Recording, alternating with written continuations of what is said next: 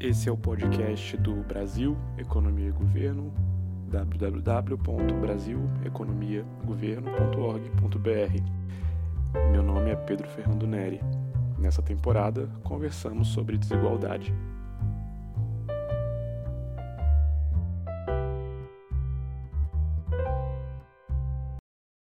Então, eu acho que a gente é, conversou já bastante sobre o Bolsa Família, e, mas a discussão do momento é reforma da Previdência, eu vejo que você tem estudado bastante isso também. É, eu não sei se você já escreveu alguma vez sobre isso, mas eu vi uma vez uma apresentação muito boa sua na UNB, em que você falava do princípio do pedreiro e o princípio da advogada. Eu achei assim genial, eu acho que é um insight muito bom para para a gente lidar com o tema. Então, eu não sei se é uma coisa que você usa sempre, acho que você sabe do que eu tô, tô falando, né? se puder resgatar um pouquinho isso e, e, e por que, que a gente pode abordar esse tema reforma da Previdência nesses termos.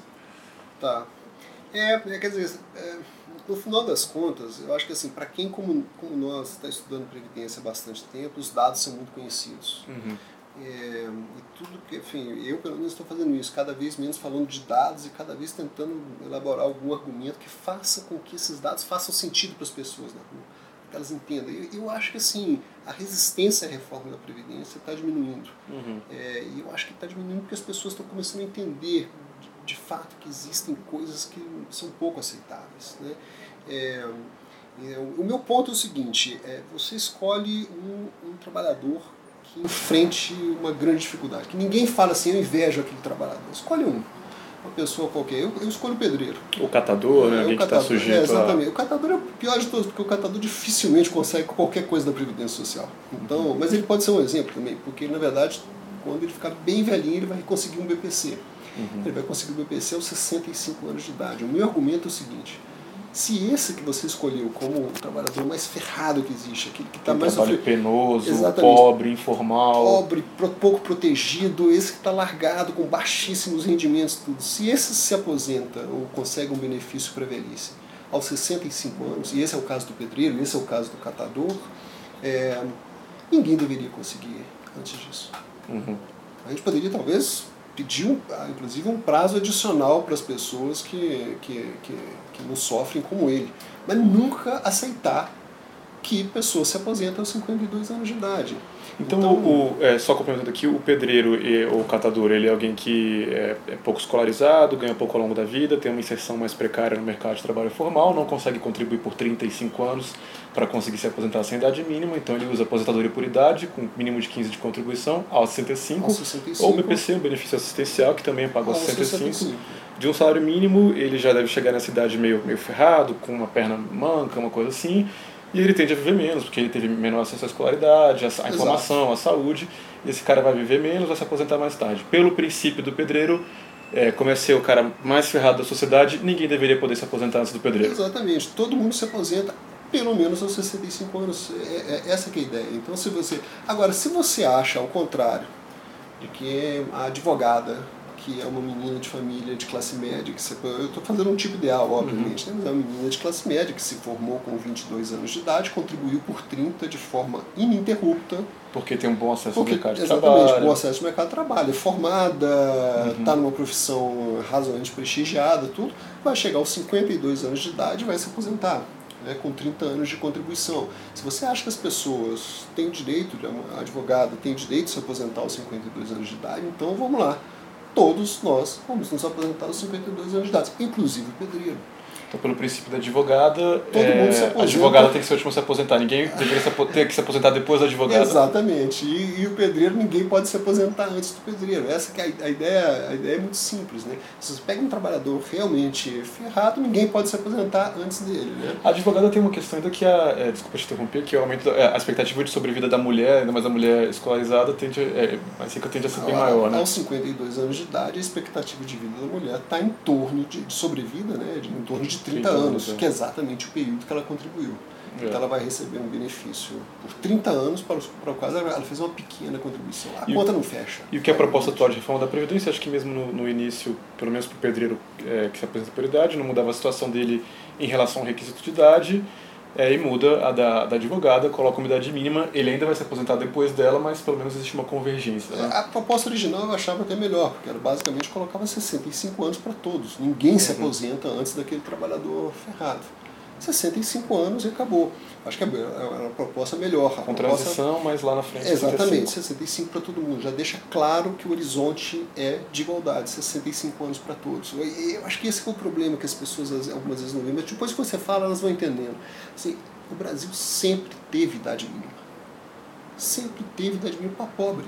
Uhum. A mulher pobre tem idade mínima de 65. A mulher pobre que, pega o, que tem acesso ao BPC. A empregada da advogada. Exatamente. É, a, a empregada sem carteira, ela, ou, ou, ou, com pouquíssima contribuição, então ela não consegue sequer aos 15 anos, ela vai ter acesso ao BPC aos 65 anos de idade. O pedreiro, quando ele consegue se aposentar pela Previdência, aos 65 anos de idade, nós não estamos implementando idade mínima. A proposta nunca foi essa, para pobre pobre sempre teve. Nós Isso que você fala, não é, pobres. É engraçado, é, final do ano passado eu entrei no Twitter, tem sido bem divertido, e um dia eu estava falando sobre isso, e uma pessoa começou a me esculachar é, com esse argumento falando é um absurdo que você queira que o pedreiro se aposente aos 65. É, falando, não, é o contrário, estou dizendo que ele já se aposenta e que tem que mudar. E a pessoa estava indignadíssima com o que falando, é absurdo que você propõe isso. É, exatamente, como se o pedreiro se aposentasse aos 55 é. anos de idade. Né? Então as pessoas falam, e, e, esse é um argumento infelizmente muito utilizado pelas centrais sindicais, né? Ah, os mais pobres começam a trabalhar antes, portanto precisam se aposentar antes.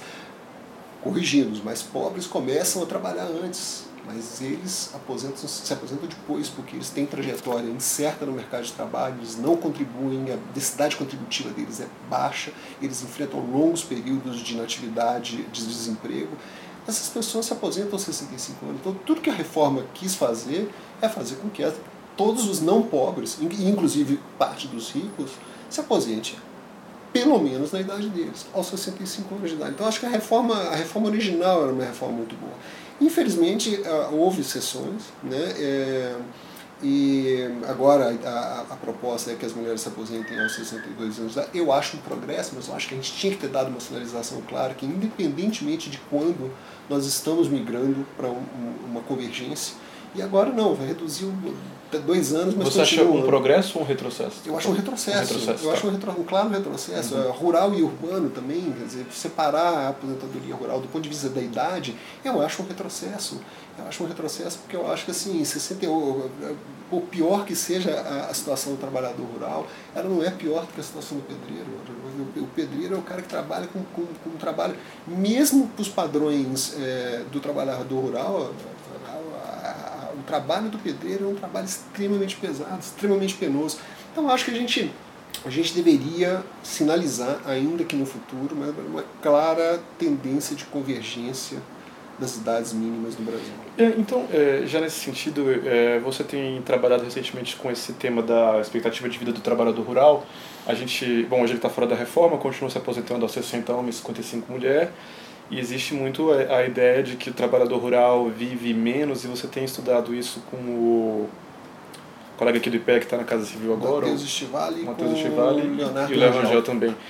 É, e pelo que eu entendi, então vocês têm. É, é uma análise difícil de ser feita, né, a expectativa de sobrevida desse cara, mas é, os achados que vocês têm encontrado é que se existe uma diferença é, é, entre os beneficiários da Previdência entre homem e mulher e entre pobre e, e, o, e o mais rico. Então não justificaria ver uma distinção só para o rural, ela também teria que pegar o pobre urbano. É isso? É basicamente o seguinte, quer dizer, quando você pega a aposentadoria por idade e compara entre rurais e urbanos, você não vê diferença de, de expectativa de sobrevida uh, no período, na data que as pessoas se aposentam.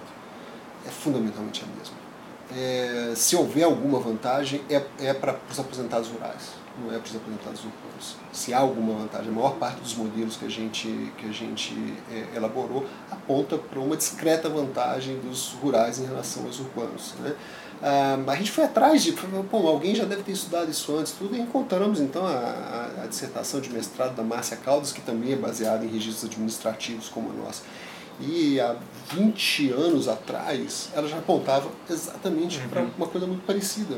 Né? Então, quer dizer, na margem, ela sugere que os rurais têm uma expectativa de, de sobrevida na, no período, na, na, na, idade de aposentadoria, ou alguma coisa em torno de 60 e poucos anos de idade, você já teria uma, uma expectativa de sobrevida para os beneficiários das, das aposentadorias rurais um pouquinho, na margem, um pouquinho maior do que dos urbanos. Dos pobres urbanos dos, ou dos urbanos em geral? Das aposentadorias por idade, por idade que urbanas, que tendem a ser as pessoas mais pobres, né? Tá. aquelas pessoas que então, é, faz muito pouco sentido a gente acreditar que, que existe uma justificativa para idades tão diferentes é, é, entre rurais e urbanos. É, você passa a ter, se a reforma fosse aprovada, uma diferença de sete anos para as mulheres, né, rurais e urbanas, uhum. na verdade a expectativa de vida é basicamente a mesma. Né? Então, uh, acho que assim, acho que no Brasil nós faríamos bem em uh, apontar para uma convergência de idades mínimas. E aí, para não ficar, obviamente, só isso, eu acho que todos, professores, militares, todos aqueles que de alguma forma estão conseguindo é, escapar é, das reformas. É, por mais que a, a, o trabalho do professor é, das séries iniciais até o segundo uhum. grau seja um trabalho pesado, ninguém está negando isso, é, mas ele, é, ele é pesado como muitos outros trabalhos. De novo, vou voltar lá para o pedreiro, ele não é mais pesado que o do pedreiro. Né? Então, um professor com 60 anos certamente provavelmente é uma pessoa muito cansada já, né? lidar com inúmeras classes de alunos, uhum. crianças e adolescentes é uma coisa que desgasta a pessoa mas não desgasta mais do que colocar um saco de cimento de 50 quilos ou 60 quilos nas costas e ficar transportando aquilo de noite. Né? Então a, a gente tem que ter. É, a gente tem que ter uma noção, sempre as pessoas vão buscar uma justificativa para a própria situação. Ah, o meu caso é específico, eu defendo a reforma, mas veja a minha profissão. As pessoas sempre querem isso, elas querem que o problema coletivo seja resolvido sem que individualmente elas sejam afetadas. Né? É, eu acho que o exemplo, é claro que não estou comparando com o professor, né, mas assim, um exemplo, os exemplos emblemáticos são os da Grécia, né, que tinha, você sabe, tinha aposentadoria especial para padeiro, deve ser por causa do forno, para músico, porque ele manuseava instrumentos, então pegaram alguma brecha ali, então violinista tinha aposentadoria especial, e o cabeleireiro, a cabeleireira, porque, né, não sei se em algum momento da século passado aquilo foi um equipamento perigoso, mas também tinha aposentadoria especial e teve que, que é. quebrar essas brechas. E, e, e, e, enfim, os nossos legisladores eles tendem a ser pessoas muito generosas, né? então os, os projetos de lei que existem para existem criar situações desse tipo são muito grandes. Né? Então o bancário, o bancário precisa se aposentar antes porque ele trabalha a, a vida inteira dele sentado e o garçom, porque trabalha a vida dele uhum, inteira uhum. em pé, entendeu? Então sempre vai ter uma. As pessoas tentam sempre se enquadrar numa situação em que o caso deles é excepcional. Né? O caso excepcional dos pobres, o caso excepcional dos pedreiros, o caso excepcional daqueles que têm trabalho penoso. E eles todos estão se aposentando com 65. Então não vejo nenhuma justificativa para que todas as categorias se aposentem é, com, idade, com alguma idade inferior a essa. Então, e, e, você tem se dedicado também a estudar o efeito da proposta atual, da PEC 287 de 2016, sobre tanto a pobreza quanto a desigualdade. É, por um lado, agora estão excluídos rurais, está fora o BPC, que tinham receio de perda de cobertura, porque aumentava a idade para 70 ou 68 anos depois. Também ela, ela, ela agora é uma proposta mais dura é, conosco, servidores públicos, né, que temos um, regras privilegiadas. É, qual que é o efeito da reforma sobre a pobreza e sobre a desigualdade? É, é, acho que tem duas maneiras de você olhar para isso e as duas maneiras elas são interessantes. Vamos olhar primeiro para o que seria uma abordagem, por assim dizer, é, transversal. Ou seja, como a gente mede normalmente desigualdade. A gente pega uma pesquisa domiciliar, mede a desigualdade num determinado mês. Uhum. É, é, essa, essa desigualdade ela mexe pouco ela, a proposta atual ela reduz um pouquinho a, a, desigualdade, mas é uma, uma, redução pequena, né? E aumenta um pouquinho a pobreza, mas também pequena. Ou seja, Onde que aumenta a pobreza? É, ela, Perda de cobertura de algum grupo? É, porque na verdade é o seguinte, você tem que fazer simulações. Então você, uhum. você perde um, um, você perde cobertura para aquele grupo que está entre 55 e 65 anos, que tá. hoje já está em grande medida aposentado e ele teria que retornar ao mercado de trabalho. Né? Então é, e você supõe que alguns consigam voltar, outros não consigam voltar. Tá. Então, na margem, você tem algum aumento de pobreza. É muito pequeno, não é grande. É, e você tem uma pequena redução da desigualdade. Não é nenhuma redução brutal, é uma redução pequena. É, Mas essa, eu acho que ela conta uma parte da história. Ah, tá. Eu, eu quero só adicionar um pouquinho. Como toda simulação, ela tem limitações. Uhum. Né? No caso da simulação que a gente fez para ver qual seria a resposta comportamental ao fato de que você não vai estar mais aposentado aos 55 anos, ela, nós simulamos que a pessoa teria uma probabilidade de voltar para o mercado de trabalho e definimos que ela voltaria ou não em função daquela legal, probabilidade. Mas nós não simulamos uma coisa que é muito importante. Essas decisões, em geral, são tomadas é, no ambiente de, de domiciliar.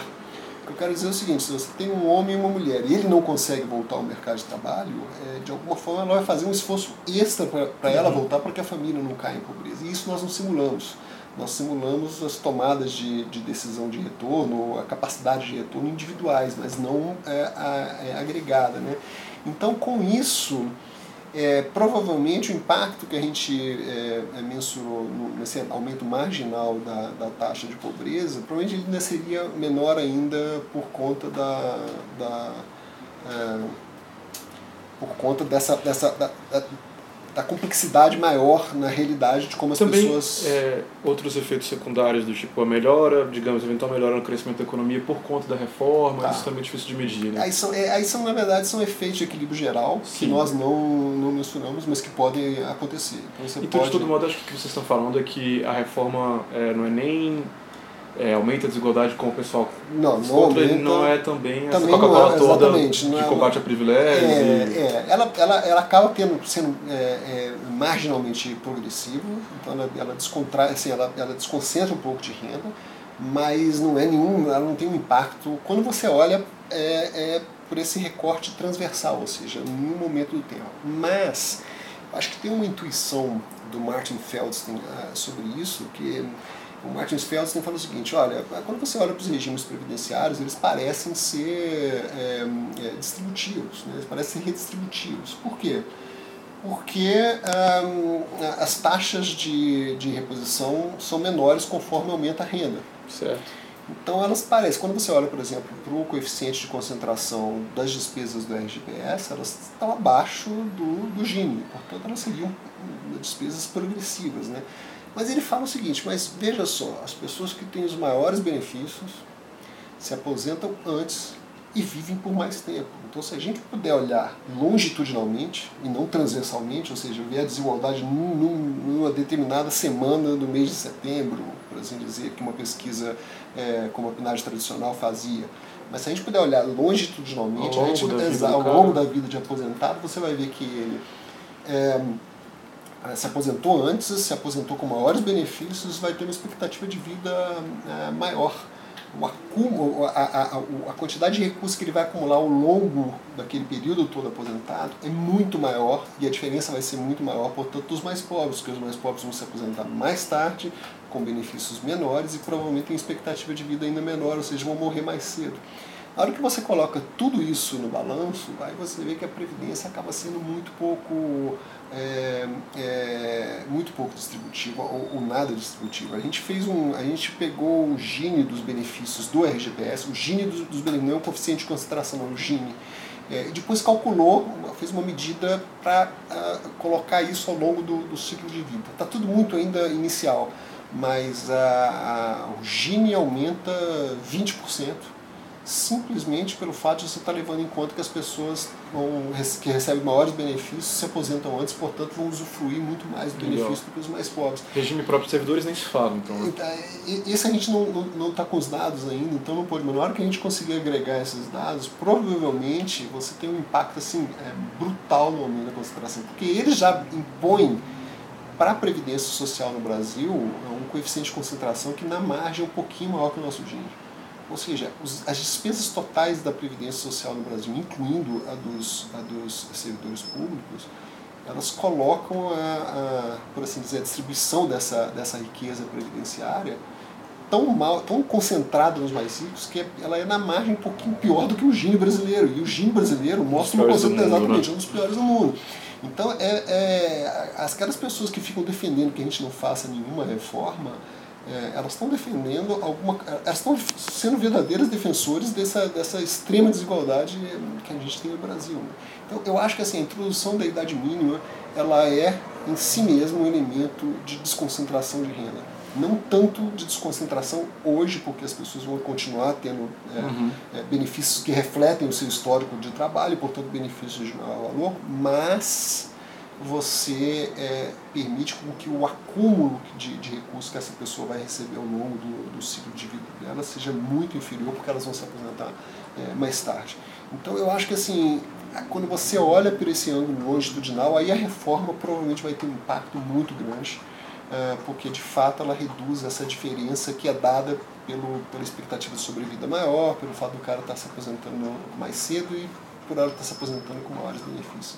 Então, se você introduz a idade mínima, você é, reduz muito essa concentração e isso não é capturado pelo cálculo, como a gente faz o cálculo do, do, do, do coeficiente de Gini ou de qualquer medida de desigualdade é, transversalmente. Então eu ainda assim defendo, portanto, né, eu ainda assim defendo que a reforma ela é um elemento de redução das desigualdades muito importante e, e que os estudos transversais como esse que eu estou fazendo com o Pedro e o Fábio capturam isso é, na margem, muito, muito pouco. Os estudos longitudinais que eu também estou fazendo com, com o Matheus, Léo, é, é, é, Pedro, eu acho que eles vão dar um, um quadro que complexifica bastante isso. Legal, muito legal, Luiz. Você falou do Feldstein, Martin Feldstein, então. Martin Feldstein, né? Martin Feldstein. É, então acho que a gente pode passar um pouquinho para outro tema que eu queria conversar com você, que é a economia política de, de reforma da Previdência. É, acho que você já escreveu sobre o Feldstein, você menciona também muito acho que é o Pearson. Exato, o Pearson, é. Que. É, e, e, e eu acho que isso revela talvez uma, uma visão, um diagnóstico meio pessimista sobre principalmente pensam que talvez fique mais difícil com o tempo, ainda mais difícil reformar a Previdência à medida que a população envelhece, enfim, é, grupos que têm a perder. É, bom, aumenta-se os grupos que, que têm mais a perder com a reforma. É, então acho que você podia pincelar um pouquinho sobre tanto é, aquela visão mais geral que Feldstein já tem e depois Pearson um pouquinho. Isso, quer dizer assim, porque o Feldstein ele fala o seguinte, quer dizer, a população está envelhecendo, você tem um número cada vez maior de pessoas aposentadas. Essas pessoas elas têm dois recursos que politicamente são dois recursos políticos que são raros. Elas têm um interesse claro, uhum. que é uhum. defender seus benefícios, é, e tempo livre, porque elas estão aposentadas.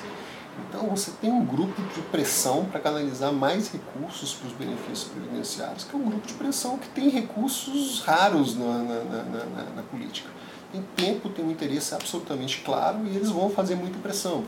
Obviamente, como ah, ah, dinheiro não dá em árvore, é, é, nós, nós vamos ter que fazer escolhas. Né? Onde que nós vamos colocar o dinheiro? Quer dizer, a gente, se a gente colocar mais dinheiro na Previdência ou continuar colocando essa quantidade de dinheiro, vai faltar dinheiro para saúde, para segurança pública, para educação e enfim, a variedade de carências que nós estamos vendo hoje, né, nós conseguimos reclamar muito do uhum. Estado brasileiro, porque o Estado brasileiro é, deixa a população numa, numa série de carências, mas é, o que a gente tem que botar na cabeça é que é isso, é que nós temos que enfrentar esses dilemas. É, gastando o que o Brasil gasta com previdência, eu acho que esse é um ponto é, que, que, a gente, que a gente que analisa os dados conhece, mas que boa parte das pessoas não conhece, é que o Brasil gasta com previdência o que nenhum outro país do mundo gasta com previdência no mesmo estágio de amadurecimento demográfico. Nenhum país gasta. Então, gastando com isso, obviamente recursos para a saúde, para a educação, para a segurança pública, eles são recursos que vão faltar. Né? Então, uma hora qualquer nós vamos ter que é, enfrentar isso. Né?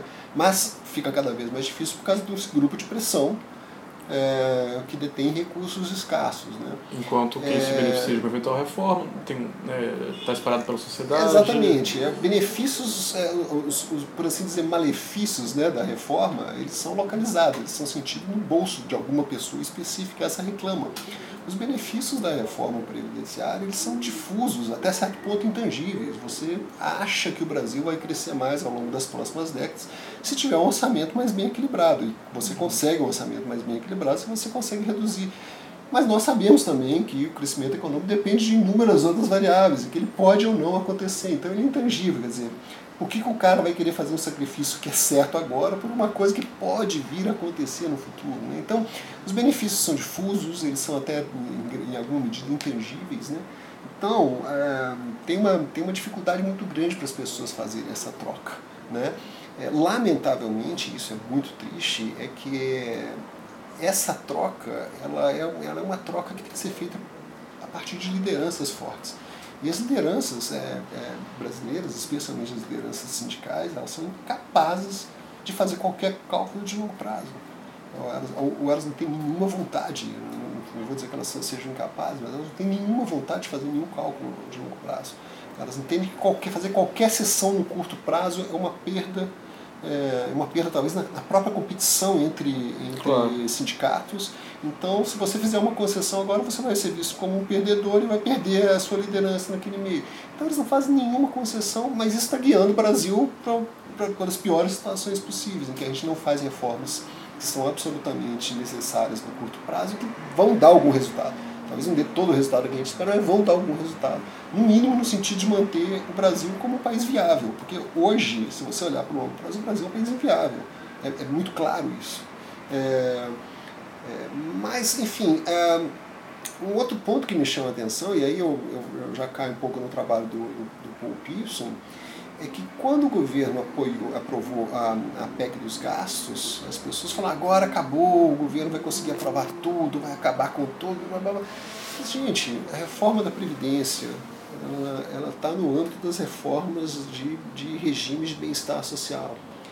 É muito difícil você fazer essas uhum. reformas. É simples, o Paul Pearson tem uma, uma frase que para mim é, é, é, muito importante, fala assim, os, os, as políticas de bem-estar social, e a, e a, Previdência Social está nessa, tá dentro dessas políticas, elas fazem parte do status quo. Elas, elas são o status quo. Então, elas se defendem muito bem. É, se você pegar Reagan nos Estados Unidos, Thatcher na Inglaterra, diversos outros governos conservadores que gostariam de, em si mesmo, reduzir profundamente o estado de bem-estar social, eles não fazem isso porque seria suicídio político. Então, você, o estado de bem-estar social ele, ele, se define muito. A Previdência, como está atrelada a um grupo que, obviamente, faz parte majoritariamente dos 50% mais ricos, é, a Previdência Social se defende tremendamente bem. Então, toda reforma é uma reforma extremamente complicada. Né? Envelhecimento populacional ela coloca um, um enfim, ela piora um pouco esse quadro. Mas vamos olhar pelo lado positivo. Apesar do, da, da, enfim, dos países da OCDE serem os países mais velhos é, do mundo, esses países têm feito reforma de forma sistemática. Se você olha nos últimos 20 anos, todos os países da OCDE fizeram reformas, ajustes nos seus sistemas previdenciários, que na maioria das vezes são regimes de repartição como o brasileiro. Então, acho que você quer dizer que tem esperança, não? Eu, eu creio que sim, eu creio uhum. que sim, porque assim, é, é, nós, nós só temos duas opções, ou ter algum tipo de esperança de achar que uma reforma vai ser aprovada, ou simplesmente desistir do Brasil. Porque, é, para mim, a imagem, a melhor imagem recente que eu vi sobre isso é a imagem do jambiagem. Hoje, a gente pode dizer que o Brasil está cometendo suicídio em câmara lenta. Uhum a reforma da a, situação previdenciária não é uma bala que está atravessando a cabeça da gente em um segundo. Ela vai atravessar lentamente ao longo de décadas, mas ela vai atravessar a cabeça do país. É, então, é, para qualquer um como nós que ainda alimenta ter alguma alguma esperança nesse país, é, você tem que olhar para os países que estão mais velhos que o Brasil, eles estão fazendo reforma e a gente vai uma hora qualquer fazer a reforma. Mesmo porque as alternativas a fazer a reforma da Previdência são alternativas que também não são aceitas pela população. Aumentar imposto, que foi a saída clássica brasileira de aumentar a carga tributária. Eu acho que assim, com 32% do PIB, que é basicamente o que a OCDE cobra é, dos seus cidadãos, o Brasil já não está numa situação de ficar aumentando muito mais a sua carga tributária. Né? A solução imediata que está sendo dada agora é o aumento do endividamento, mas também isso tem claras, limite, é. exatamente, tem claros limites que vão ser dados pelo mercado. Nós não estamos falando de 20 anos, nós estamos falando de 3, 4, Isso. 5 anos. Passou disso, alguma coisa séria vai acontecer se a gente continuar nessa trajetória de endividamento. É, e a terceira solução histórica, que sempre foi muito utilizada para resolver os conflitos distributivos no Brasil, foi a inflação. É, mas a gente viu, quando a inflação chegou a 10% ao ano, enfim, é, no último governo, a popularidade da presidente caiu brutalmente. O brasileiro não aceita mais inflação, o brasileiro é, dificilmente aceita muito aumento de imposto é, e o mercado não aceita financiar um, um esquema é, de, de, pirâmide para o endividamento. Então, eu, o que eu falo é o seguinte: em três ou quatro anos, o Brasil vai deixar de ser um país criança, no máximo. A criança quer tudo e não quer sentir dor, ela não quer ter que fazer escolhas difíceis, ela quer tudo. Legal. E é normal, criança é assim mesmo, né? E a gente, quando a gente cria os nossos filhos, a gente cria os nossos filhos porque eles têm responsabilidade e não sejam crianças para sempre. Elas vão ter que tomar decisões, são decisões duras, eles vão ter que fazer opções em que você abre mão de certas coisas. Né? E eu acho que o Brasil está caminhando para uma situação. O Brasil é um país criança. O Brasil não quer tomar, o Brasil não quer mais imposto. É, o Brasil não quer fazer reforma da previdência. O Brasil não quer é, ter dívida alta. O Brasil não quer, o Brasil não quer nada. Ele quer tudo de melhor, mas isso não existe, infelizmente. Então nós vamos decidir. Ou nós vamos aumentar a nossa carga tributária e o aumento vai ser forte, ou nós vamos dar um default na dívida, o que vai ser terrível para o país é, ou a inflação vai voltar, que vai ser terrível para o país e para os mais pobres especialmente, ou nós vamos fazer a reforma da Previdência. Então, assim, eu espero que mais cedo ou mais tarde a ficha caia e que, por mais que uma reforma seja dura, ela é de todas a solução menos dura é, para o Brasil e especialmente menos dura para os mais pobres. Eu acho que, é, complementando uma coisa que você falou, é, a questão da tributação, mesmo é, a gente sendo simpática a uma tributação mais progressiva, com todos os problemas que a gente sabe que é o sistema tributário tem no Brasil, acho que muita gente imagina que só tributar os mais ricos é capaz de resolver o problema da Previdência, o problema do Estado, como se a desigualdade no Brasil, embora seja tão grande, fosse tão grande que tivesse uma quantidade meio escondida de riqueza que você consegue tributar ela e resolver o problema. Acho que é, essa é uma dificuldade que muita gente tem. A gente é desigual, mas a gente não é, em nível médio, um país rico a ponto de você conseguir só tributando riqueza, é, ou os mais ricos, resolver esse problema de financiamento do Estado. Eu, eu acho que esse, esse, esse, ponto que você tocou é um negócio muito interessante, porque as pessoas cometem uma falácia é, muito interessante. Quer dizer, os ricos pagam imposto, pouco imposto no Brasil. Vamos tomar isso como uma, uma verdade. Uhum. E eu acho que até certo ponto isso é verdade. Quer dizer, assim, proporcionalmente, os ricos de um país é, rico pagam mais impostos do que os ricos brasileiros. E os pobres brasileiros pagam mais impostos do que os pobres de um país rico. Mas veja bem, você não pode traduzir isso como se, é, se você criasse um imposto em cima dos ricos, você fosse resolver tudo. É exatamente o que você falou, quer dizer, porque é, a, a, a, você não pode fazer esse pulo de que os ricos pagam pouco, portanto nós teríamos mais, muito mais a arrecadar. Ou seja, né, o Brasil já arrecada 32% do PIB. É o que é um, é um país médio da OCDE arrecada. Nós não arrecademos pouco. A falácia está em achar que ricos pagam pouco imposto e de que nós arrecadamos pouco. Nós não arrecadamos pouco, nós arrecadamos muito. Então, se a gente quiser melhorar a progressividade da carga tributária, a gente pode tentar melhorar a progressividade, isso seria muito bem-vindo. É, daí achar que você vai passar de 32 para 35, 38, uhum. 40% da carga tributária é uma maluquice. Você começa a cobrar uma carga tributária de, de, de país escandinavo, para um para sustentar uma, uma previdência social e, e, não melhorar em nada aqueles serviços que afetam a vida da, da população.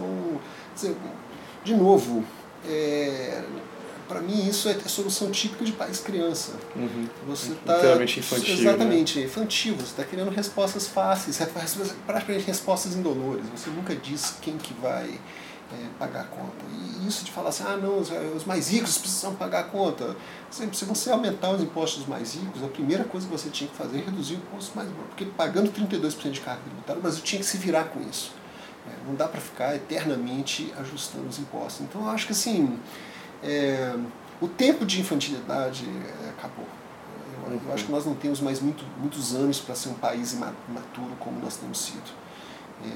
Eu acho que assim, nós, nós estamos nos avizinhando de uma crise que vai ter que fazer com que a gente tome uma decisão. 99 foi uma crise como essa.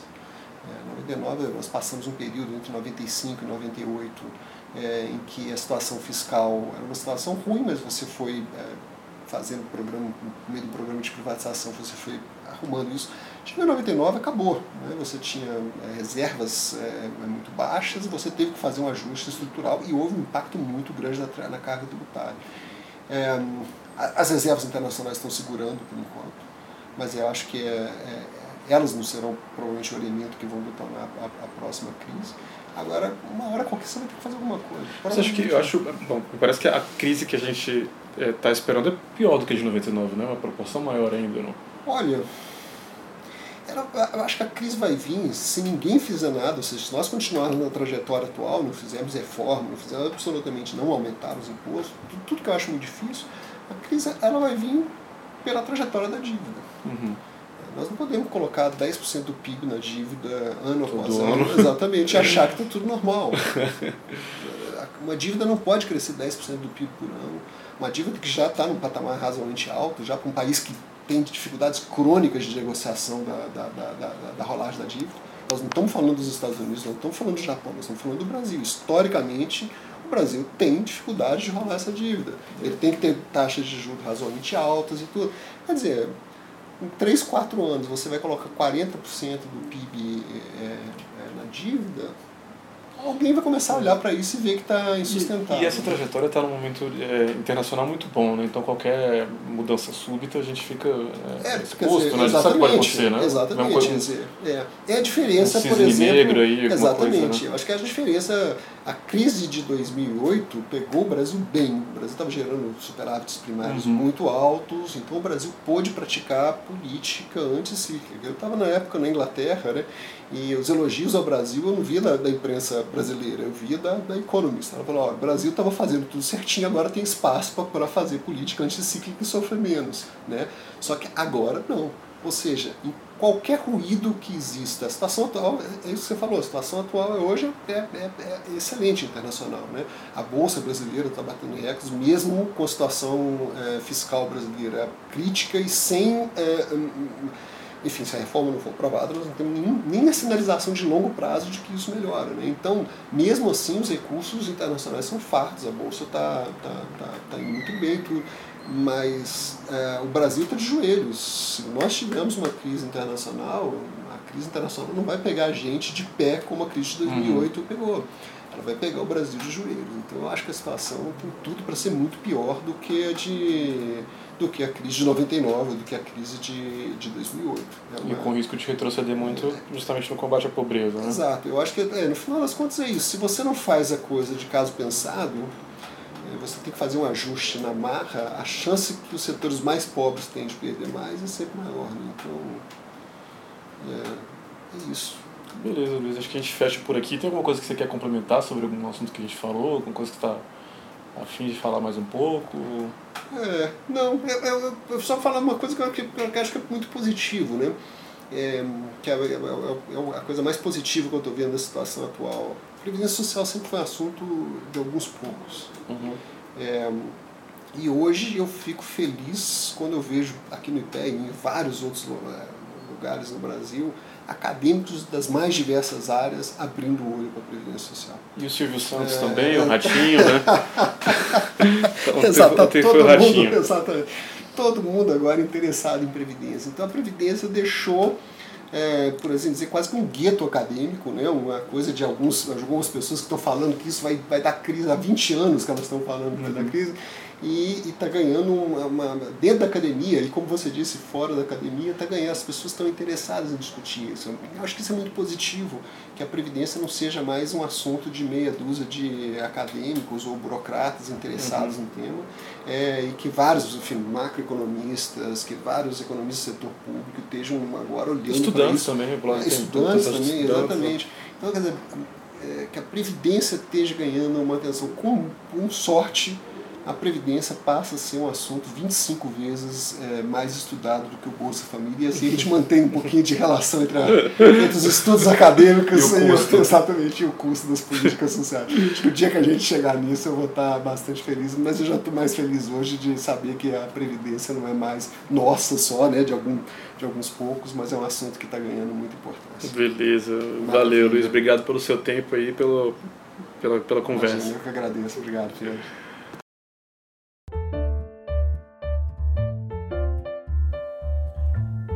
Esse foi o podcast do Brasil Economia e Governo, www.brasileconomiagoverno.org.br. Até a próxima!